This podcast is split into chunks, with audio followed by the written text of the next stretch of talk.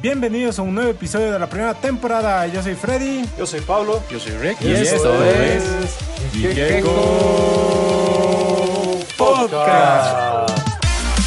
Buenos días, buenas tardes, buenas noches a todos los que nos escuchan. ¿Cómo están? Esperemos que todos estén bien en casa. Aquí sábado en la mañana tempranito grabando al lado de nuestro Maltín para energizarnos como siempre. Freddy, ¿cómo estás? Muy bien, con las pilas recargadas, ya desayuné mi Maltín. Hoy día te hice caso, eh, hice la receta con la frutita y sí, depende de la fruta, le da un toquecito diferente. Está bueno para eh, mejorar los desayunos. Tú, Pablito, ¿cómo estás? Todo bien, Freddy, todo bien, Rick. Buenos días a ambos. Igual con todas las pilas recargadas, con el clásico desayuno del baterito de Martín para comenzar el fin de semana con todo. Bueno chicos, creo que esta semana sí estuvo muy cargada de noticias, así que comencemos. Bueno, esta semana tenemos el aniversario, el décimo aniversario de la serie de Los Vengadores, los héroes más poderosos del planeta. Era una serie que estaba en transmisión por Disney XD aquí en Bolivia. Era una serie bastante buena, en la cual pudimos ver dos temporadas, en las cuales se adecuaba o se realizaban adaptaciones de los cómics muy muy bien adecuadas a, a esta serie. Pudimos ver la introducción de los eh, superhéroes de la formación principal de los Vengadores. Pudimos ver cómo se juntaron para enfrentar a Loki, cómo tenían aventuras en los Siete Reinos. Pudimos ver igual un guiño, o, bueno, la historia adaptada de, de Mundo Gamma, una parte de la primera temporada que giró en torno a Hulk. Pudimos ver también eh, una parte de la segunda temporada que estaba enfocada a Secret Invasion con los Skrull. Y esta serie fue cancelada al terminar su segunda temporada porque tenían la intención de impulsar la serie de los Vengadores que estaba girando en torno a Falcon. Esto porque era una serie más eh, adecuada o que reflejaba un poco más el MCU. Que yo creo que fue una decisión poco acertada porque esa serie no se veía tan profunda. Veíamos temas un poco más superficiales no llegábamos a desarrollar completamente a los personajes. Pero recordando este décimo aniversario de esta gran serie, en mi opinión es la mejor serie animada que tuvo Marvel en toda su historia. Eh, se publicaron algunos bocetos, guiones y la historia que iba a ser desarrollada en la tercera temporada. En esa tercera temporada íbamos a ver un gran desarrollo principalmente de los mutantes, la introducción de los mutantes a esta serie que va a girar en torno a la bruja escarlata Wanda. También vamos a ver apariciones del eh, Doctor Strange y vamos a tener intervenciones del Doctor Doom y vamos a tener un desarrollo mucho más profundo de todos estos personajes y eh, vamos a poder ver formaciones de nuevos grupos de Avengers como Avengers de la costa oeste, New Avengers, entre otros grupos. Ahí yo te comento eh, que yo un poquito investigué también del tema porque vi una una serie de cancelaciones de las series animadas en la segunda temporada y siempre hay que saber por qué. Y el tema había sido de que a partir del de, si haces una tercera temporada con el mismo equipo creativo y mismo equipo de dibujantes, tienes que sindicalizarlos y pagarles más beneficios en Estados Unidos. Es algo que está así por la Asociación de Escritores, por la Asociación de Productores y demás. Es por eso que series, por ejemplo, como Wolverine y los X-Men, que sí es la mejor de Marvel, en mi caso, o sea, a mí es la que No, más me gusta. pedo. Es la que, pedo. es la que más me gusta. Eh, también se canceló en la segunda temporada. La que tú Young mencionas de- Justice de, creo que fue igual, ¿no? eh, Young Justice lo que hizo fue cambiar de equipo creativo y se mudó.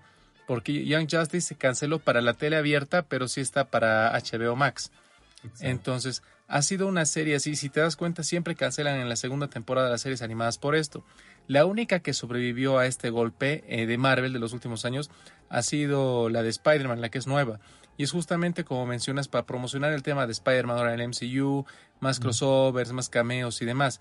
La serie que mencionas ahora de los Vengadores es cierto que es pues el es lo que no ves en las películas del MCU, ¿no? Entonces también era una forma de impulsarla, pero es, es algo interesante, ¿no? O sea, si, si notan o sea, dense cuenta a toda la gente que nos escucha también, es eh, bastante interesante que por este motivo pueden tener historias desarrolladas para tercera, cuarta temporada, pero nunca llegamos a verla lastimosamente por decisiones de este tipo que son más netamente económicas y laborales, ¿no? Y bueno, mira, te comento que en realidad en, en las series de animación hay varias que se han durado más de tres temporadas. El- es reciente, embargo- por si acaso, es reciente, Claro. por si acaso. Sin Eso. embargo, creo que el tema de, de Marvel, en este específicamente, yo coincido con Pablo. En mi opinión, ha sido la mejor serie de Marvel, Animation, por así decirlo. Ya que, como siempre decimos, DC, eh, ahí sí no hay quien le compita, ¿no? O sea, tanto en películas como en series, siempre tuvo la batuta. Y en este caso creo que sí ha perdido una gran oportunidad con esta serie por adaptarse más al MCU. Y creo que más allá de lo sindical, creo que ha sido un algo más económico, ¿no? Porque, seamos sinceros, al final estas series animadas son para vender juguetes. Y era más fácil vender un juguete que se parezca al de la película que uno que está teniendo una buena historia. Entonces, eh, da pena. Lo bueno es que ahora con esto de Disney Plus y que tienen un poquito más de libertad y traen series antiguas o cosas así, sería bueno que le den una oportunidad a esta tercera temporada, porque eso es lo bueno de la animación, que te permite rescatar series antiguas y como solo es animarlo y tal vez rescatar las voces originales, puedes seguirle dando una continuidad, a diferencia de series en live action, que si le quieres dar esta continuidad, muchas veces los personajes eh, son más maduros, han cambiado físicamente y ya no puedes hacer una continuidad. Entonces esperemos que, no sé, se puedan avivar, tal vez no necesariamente lanzarlo en Disney Plus, lo pueden lanzar en Hulu, que igual pertenece a Disney.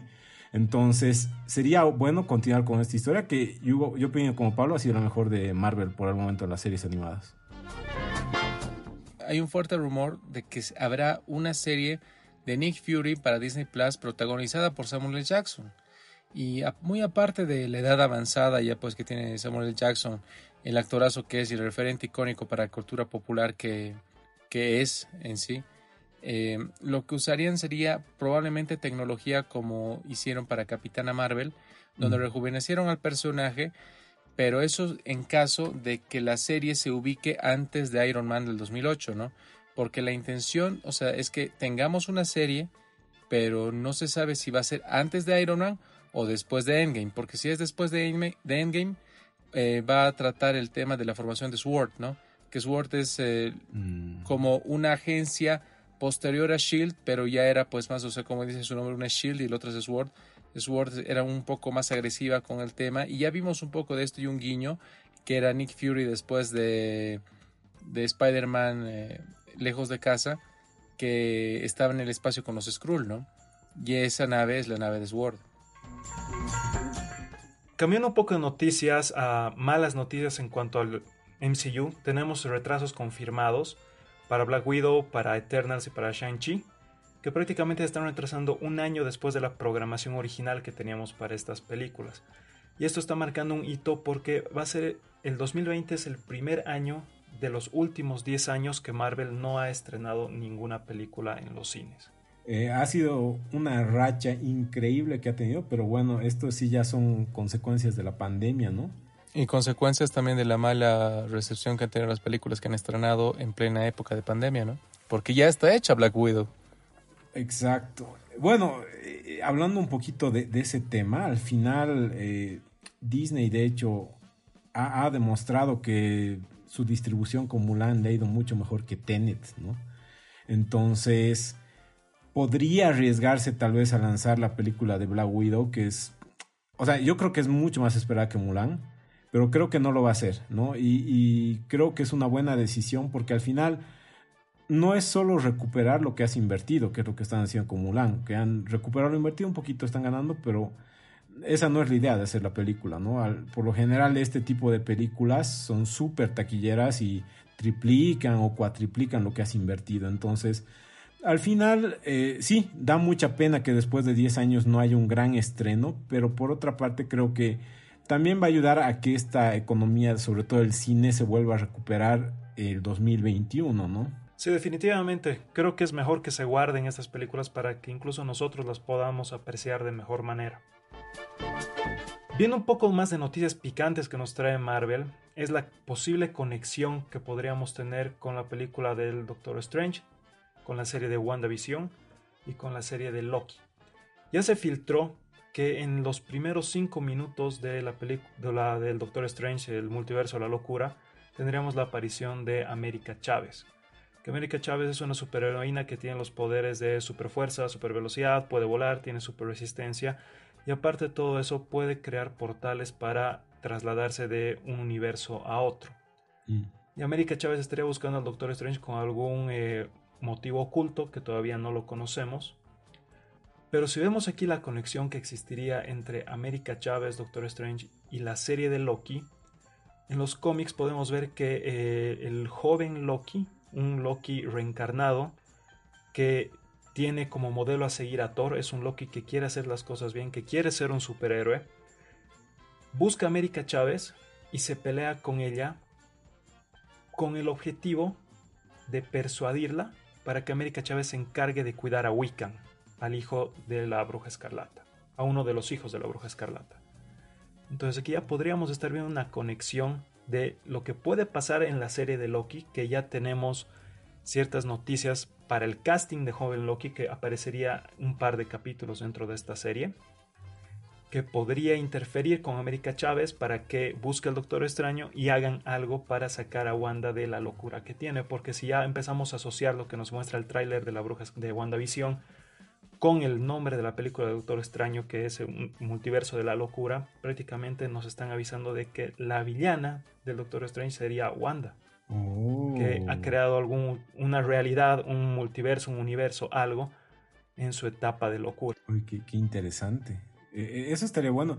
Y estaría muy bueno que justamente lo que hemos hablado, este año no va a haber estrenos en el cine, pero que estén reforzando estas series para que ya las siguientes películas, o sea, la, gente tenga mucha más expectativa de verlas. Qué, qué, interesante sería si toman ese camino. Sí, es la estrategia ahora que va a usar Disney y Marvel con eso. Por eso es que está utilizando actores que han ah, participado en las películas, en las series, ¿no? Como Capitán América y Falcon, o Winter Soldier, ¿no? Es el nombre que tiene. O WandaVision. WandaVision. Tienes el de Loki porque también está confirmado Tom Hiddleston para la misma.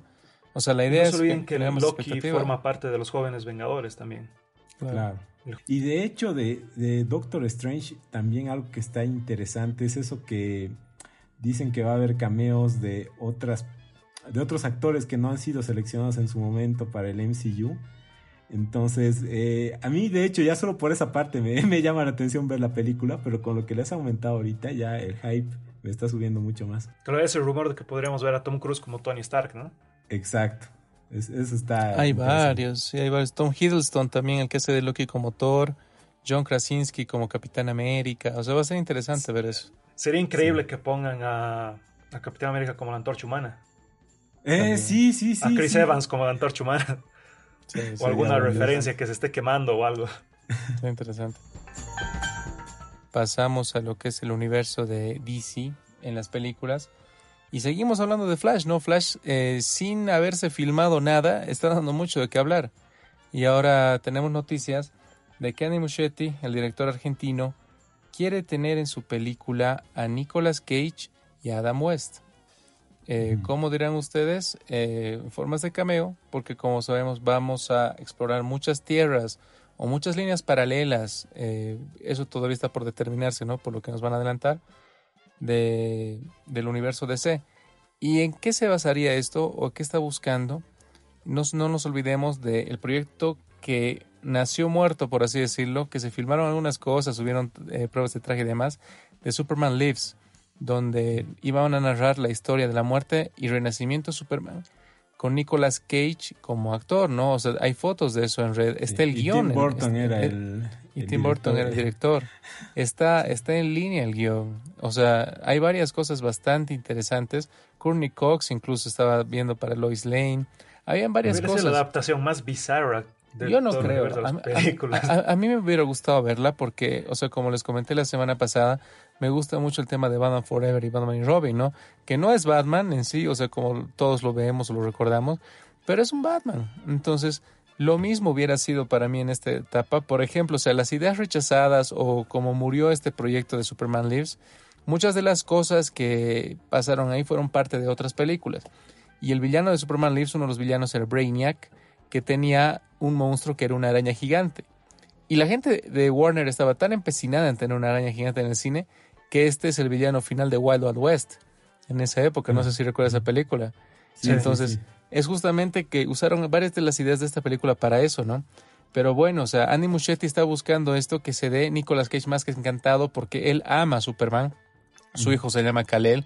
Tiene el cómic de, de Superman Action Comics número uno que fue subastado en 3 millones de dólares que se lo robaron y lo volvió a encontrar. O sea, hay una película incluso de eso, ¿no? Es impresionante el cariño que le tiene al personaje y sería bastante, bastante lindo. O sea, como dice Pablo, sería bastante bizarro.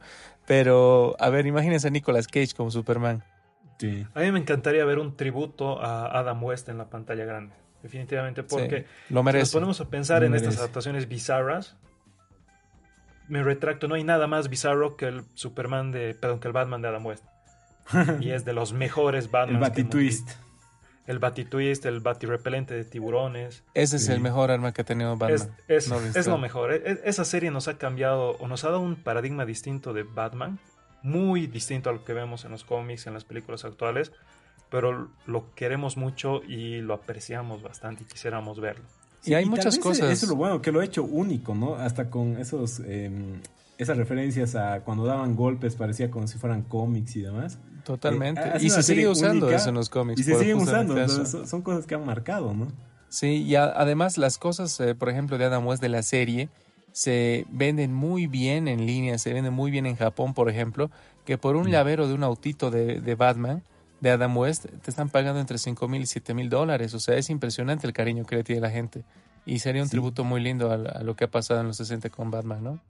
Sí, y además ya hay rumores, ¿no? Y todo que dicen que tal vez ah, los villanos de las películas de esas antiguas igual vuelvan. Hasta yo, saben, la anterior semana les dije que para mí el peor villano es Mr. Freeze, pero yo sí, claro, sería buenísimo, imagínense un cameo o algo así de él ya ahora viejito y todo de Mr. Freeze o Uma Truman, digamos, te estaría increíble. Y creo que es como tú dijiste, Rick, hace unos podcasts, está pasando lo mismo que en su momento con Batman v Superman, ¿no? O sea, ya se están anunciando muchas cosas para esto de Flash y como que Doctor Strange está diciendo, oye, eh, vamos igual a explorar multiversos, así que llamemos a personas que en su momento han, sido. ¿no? Entonces, es así, o sea, uno, uno, uno, siempre ve lo que está haciendo el otro, ¿no? Para mejorar su producto. Es, es, así. Mm. Es así como funciona. El jueves, Hollywood Reporter informó que Ben Affleck, Henry Cavill, Gal Gadot y Ray Fisher portarían sus trajes de héroes una vez más durante una semana de octubre para realizar nuevas grabaciones de Justice League. Aunque se desconoce el propósito de estas escenas extra, es posible que utilicen para mejorar un poco la historia que quiere contar Zack Snyder. Sin embargo, ayer viernes eh, se informó que Ray Fisher, eh, a través de su cuenta de Twitter, acusó a Warner Brothers de estar mintiendo sobre estas grabaciones donde de hecho los está acusando de injurias, ¿no? Creo que Ray Fisher ya está cruzando una barrera más allá solo de Warner, eh, no sé si lo van a comenzar a llamar para otros proyectos, pero acoplándose a esto, Henry Cavill, en una entrevista realizada a Collider para la película de Nora Holmes, dijo que él no realizaría nuevas grabaciones para la película de Justice League. Lo que ya él había grabado hace cuatro años es lo que es y bueno, tal vez él conoce y sabe que la película va a evolucionar, va a, va a ser mucho mejor que la primera, pero que él ahora ya lo ve directamente como un espectador, porque él ya ha pasado todo lo que las críticas y reacciones de los fans, entonces lo ve desde afuera. También se conoce que Momoa está apoyando a Fisher, así que él tampoco haría grabaciones. Eh, Flash está con el tema de Flash. Y bueno, por el momento solo Ben Affleck y Gal Gadot grabarían. Yo sinceramente creo que no se van a hacer estas nuevas grabaciones. Que Zack Snyder se va a tener que conformar con lo que tiene. Pero yo hubiera esperado que sí lo hagan, ¿no? Para poder ver un nuevo producto. Al final, con lo que tienen grabado, el final va a ser el mismo. Obviamente va a estar con mejor CGI los villanos, pero supongo que no va a poder cambiar mucho el final de esta historia, ¿no? Yo creo que es una estrategia más para vender más eh, o para aumentar el hype, porque ya lo dijo en su momento Zack Snyder, la película está grabada completamente.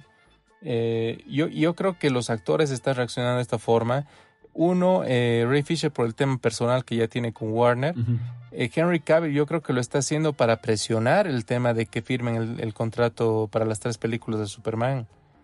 Y, o sea, son, son formas, digamos, que tienen ellos de negociar. pero la película ya está filmada. O sea, el mismo Zack Snyder lo dijo, la idea que él tenía ya está filmada y lo único que faltaba era la edición. Para mí tiene mucho sentido que los únicos que estén regrabando sean Gal Gadot y Ben Affleck, porque si recuerdan la película, gran parte de la película es simplemente la interacción entre estos dos personajes al momento de estar reclutando al resto. Mm. Entonces, como dijeron, no son refilmaciones, son filmaciones totalmente nuevas que van a apoyar al sustento de la historia. Que creo que el sustento que le ha faltado a esta parte de, de Justice League también es cómo van a reclutar a todo el resto del equipo. Entonces podría estar en ese sentido estas refilmaciones también. El día de ayer salió la, la noticia de que Aldis Hodge de la película de Invisible Man está eh, siendo negociado para ser Hawkman en la película de Black Adam.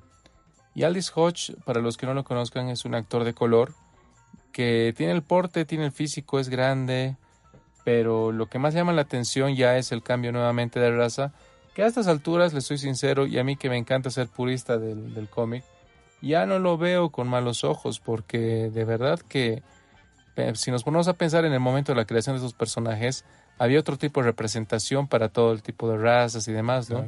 Y yo creo que es, o sea, me agradaría, mientras sea un buen actor y mientras eh, le haga justicia al personaje de Hawkman, yo estoy totalmente de acuerdo. Me da un poco de pena porque me hubiera gustado ver a, al actor que estaba participando en Tarzan, Peter Skarsgård, ah, que era, el, eh, era uno de los que estaba negociando. Incluso se llegó a hablar de Michael Fassbender pero me agrada mucho, digamos que ya estén cerrando el cast. Yo creo que Michael Fassbender podría ser un excelente Rivers Flash. Es mi, es mi primer candidato para, para ese personaje. Sí, yo, yo opino igual. Yo opino igual que tú, porque al final, si somos así, tampoco La Roca podría ser Black Adam o Momoa podría ser Aquaman. Entonces, creo que más allá de, la raza, por así decirlo, creo que está bueno que busquen buenos actores para que representen de una buena manera estos personajes. Warner Media sigue anunciando producciones que aterrizarán a HBO Max como parte de su catálogo original. La última confirmación es la serie de Peacemaker, el personaje que aparecerá en Suicide Squad y que está dirigido por James Gunn. El propio Gunn será el responsable de escribir el guion de los ocho episodios y el piloto. Y con este movimiento eh, se está reconociendo esta consolidación que tiene el cineasta con DC Warner. John Cena eh, será el actor que dará la vida a Peacemaker y retomará su, su, papel en esta serie y además será coproductor de la serie junto con Peter Safran y James Gunn, lo que muestra un poco que a John Cena sí le gustó este personaje y además quiere darle mucho cariño al mismo, ¿no? Desafortunadamente la producción no está revelando mucho más, ni de qué se va a tratar, ni... Es una precuela, según lo que, lo que he escuchado. Es una precuela a, a, cómo ha llegado a ser Peacemaker y yo creo que es una miniserie que van a narrar antes de que llegue al Suicide Squad, ¿no? Esperamos que sí. Ahora también esperamos que no lo maten en Suicide Squad, que viendo esto no creo que, lo maten. Sí, ojalá que y lo que tampoco se sabe es cuándo se estrenaría la serie. Pero ah, supongo que la anunciarán después de que liberen Suicide Squad la película, que eso en teoría va a ser el 6 de agosto del 2021, bueno, mientras el COVID lo, lo permita, ¿no? Aquí yo creo, o sea, me animo a dar una, opinión apresurada, yo creo que Peacemaker va a morir en el Suicide Squad. Pero por la magnitud de la superestrella que es John Cena, por lo famoso que es, negoció como parte de su contrato que tenga una serie. Yo al contrario, pienso que no va a morir. Y justamente por eso están haciendo como que esta serie y tal vez en un Suicide Squad 3 o otras películas ya lo pueden llamar o solo como villano o tal vez como un villano bueno, así como lo están manejando ahorita Harley Quinn, ¿no? tal vez porque ha hecho muy bien el personaje, ya, ya nos estamos adelantando que si está teniendo una serie es porque en la película debe tener un buen protagonismo o por lo menos actúa muy bien, ¿no? Ojalá, y John Cena la verdad es una estrella de que se ha hecho muy famoso para el mainstream por el tema de, de los memes y la llamada esa que hubo hace, hace unos años. John Cena. Completamente, era muy buena broma. Y la verdad es, es, lindo, es lindo, digamos, eh, que exploten estos personajes que no son tan conocidos. A mí me agrada la idea, o sea, yo me sorprendí cuando dijeron vamos a hacer una serie de Peacemaker porque ni, el personaje ni siquiera es bien explotado en los cómics. Pero es mm. justamente como dicen, es John Cena.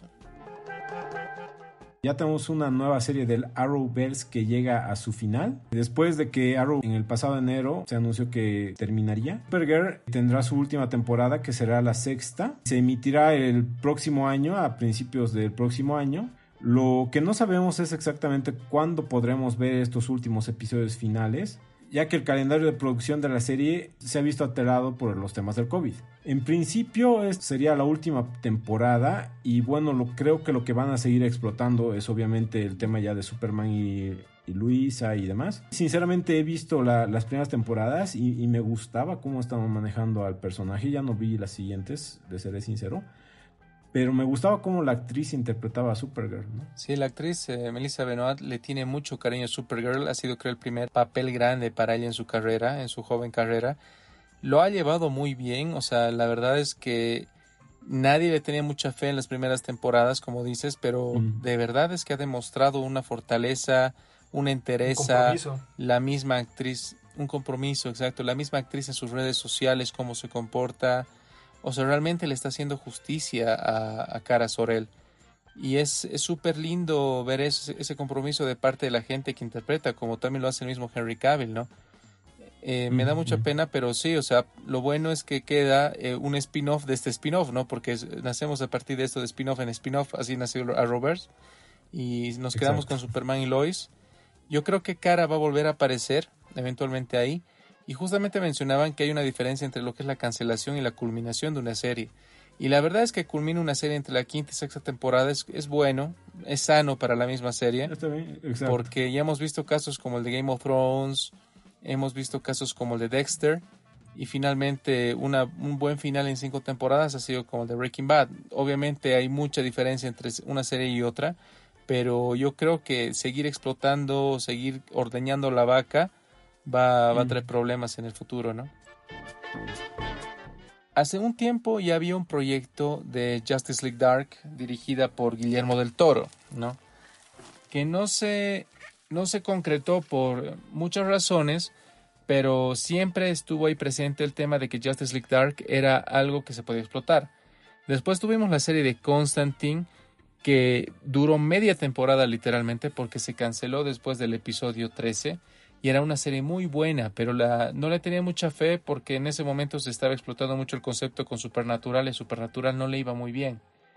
Aunque el personaje siguió siendo utilizado en el Arrowverse, ¿no? Y quedó con ese, o sea, la gente se quedó con eso y, y, le gustó mucho. Hay mucho movimiento en redes porque haga una serie constante y demás. Y finalmente, digamos, es como que está invocando en que para HBO Max tendríamos una serie de Constantine, que ya lo habíamos comentado en su momento, y no solamente de él, sino de Satana. Y Satana ya también, como sabemos, está casteada, ¿no? Hay un cast de Satana, que es la actriz que llevó a cabo el, papel de la momia con eh, Tom Cruise en la última película. Okay, Y ella está casteada para una futura película, para una futura entrega, pero aparte vamos a tener una serie, ¿no? Y las series que tiene DC actualmente, como Titans, como Doom Patrol, están gustando bastante. Yo creo que va a tener ese tono. Eh, la verdad es, yo personalmente quisiera que mantengan al, actor de, de Constantine porque realmente es un muy buen actor. Em, es eh, Matt Reeves, no, no, Matt Reeves es el director de Batman, pero también, es, su nombre es Matt y es muy bueno, se ha comprometido mucho con el personaje y cuando le ha tocado portar el, manto de Constantine lo ha hecho muy bien, ¿no? Entonces, eh, esperemos de que estos proyectos se concreten, es un rumor que hay muy fuerte, pero cada vez se está viendo como que se está formando realmente la idea que tiene DC, ¿no? Que es no solamente explotar a Batman, sino explotar a muchos personajes. En esta serie sería bueno un guiño de King Shark, ¿no? El que uh, Claro, es la, es la ex es el ex de Constantine. Exacto. El anterior fin de semana fueron los premios Emmy. Sinceramente, estos no son en Latinoamérica tan relevantes como los Oscars, ya que bueno, las series en general no son tan vistas en todo lado y además no sabes en qué plataforma verla y demás. Pero bueno, se pueden resaltar que la mejor comedia ganó Sheets Creek, de hecho arrasó con varios premios. También otra que arrasó con 11 premios fue Watchmen. Ricky Morty por segunda vez ganó como mejor serie animada y Zendaya hizo historia en convertirse en la actriz más joven en ganar el premio a mejor actriz por su interpretación en Euforia. De hecho, aquí demuestra que son muchas veces que son grandes actores, pero que no lo saben manejar bien los directores. Por ejemplo, Zendaya de Spider-Man no tiene nada que ver con lo que hacen en Euforia, ¿no? Eh, seguimos hablando de series. Yo les traigo aquí el rumor que cada vez está tomando más fuerza de esta alianza de Nintendo con Netflix para llevar a la leyenda de Zelda al universo de las series. Aquí nosotros esperamos tener una adaptación eh, bastante buena de esta historia y se está rumoreando de que el actor que estaría encargado de llevar a, a la pantalla a Link sería Tom Holland, nuestro Spider-Man. El público, los mm. fanáticos están pidiendo que Tom Holland sea a cargo del papel de Link por el parecido físico que tiene y por el carisma que tiene este actor, ¿no? Si nos ponemos a analizar físicamente Tom Holland se parece bastante a muchas de las adaptaciones en los juegos que nos han mostrado de Link. Esperemos que esto pueda tener un buen futuro y viendo el desarrollo que tiene Netflix con las series que, está sacando últimamente, nos podría entrar algo de calidad. En un rumor un poco más loco, tenemos también esta noticia que cada vez está cobrando más fuerza sobre una película de GTA V. No estaríamos hablando de una, de una serie de películas, sino directamente aterrizar a GTA V, dado que es el juego con mayor recepción de toda la franquicia y hasta ahora el juego sigue generando una gran cantidad de ventas. Exactamente. Muchas ganancias, sí, sí, sí. Y aquí el estudio desarrollador del GTA V está dispuesto a realizar esta película. Se rumorea de que se está contactando ya a las personas encargadas de dar la voz a los principales personajes para que puedan formar parte de esta película. ¿Y esta película sería un live action o animación? Eh, sería live action. Es justamente lo que los fanáticos están pidiendo para poder adaptar todo el tema eh, de la violencia y de los temas reales que se tratan dentro del juego. No se olviden que GTA nace tratando de adaptar problemas de la realidad a un juego. Y ahora estaríamos viendo la adaptación de problemas de la realidad a un juego adaptados a la realidad otra vez. Inception. Estaremos siguiendo, tendríamos ahí un loop, un Inception bastante, bastante bueno. Una adaptación verso. Una adaptación verso. Por contar que no llamen a Vin Diesel, yo creo que se va a mantener en lo real. Yo estaría bastante feliz con que hagan por lo menos una referencia al inicio del GTA San Andreas y nos muestren a Jay-Z robando una bicicleta. Yo con eso sería muy feliz. Por otro lado, también tenemos eh, novedades de, de, Mandalorian de la segunda temporada. Ya habíamos hablado de lo que sucedió, de lo que nos mostraron en el tráiler. Y nosotros comentábamos de que nos mostraron una mujer naranja que suponíamos que iba a ser Ahsoka Tano. Pero analizando un poco mejor el tráiler, haciendo los zooms correspondientes, parando las escenas y demás, el fandom se dio cuenta de que no era la actriz casteada para Sokatano lo que aparecía en el tráiler, sino que era Sasha Banks, la superestrella de la WWE que también está dedicando a ser actriz en diferentes películas. Esto nos da la señal de que sería otro personaje con bastante relevancia dentro de este universo de The Mandalorian, que cada vez está tomando más fuerza para ser canónico, para, perdón, para aportar grandes hitos canónicos porque ya es canónico, pero quiere seguir aportando a la construcción del universo de Star Wars. Y nos deja aquí la duda de quién podría ser Sasha Banks dentro de la serie del Mandalorian.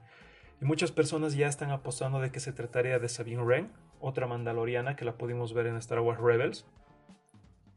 Que aquí ya se estaría cerrando la conexión de esa aparición del sable de luz oscuro que vimos al final de la primera temporada, que en realidad le pertenece al pueblo mandaloriano y que Sabine Wren en la serie de Rebels fue portadora de este sable. No fue portadora legítima porque no lo, no lo ganó en una batalla, pero fue una de las portadoras de este sable de luz legendaria.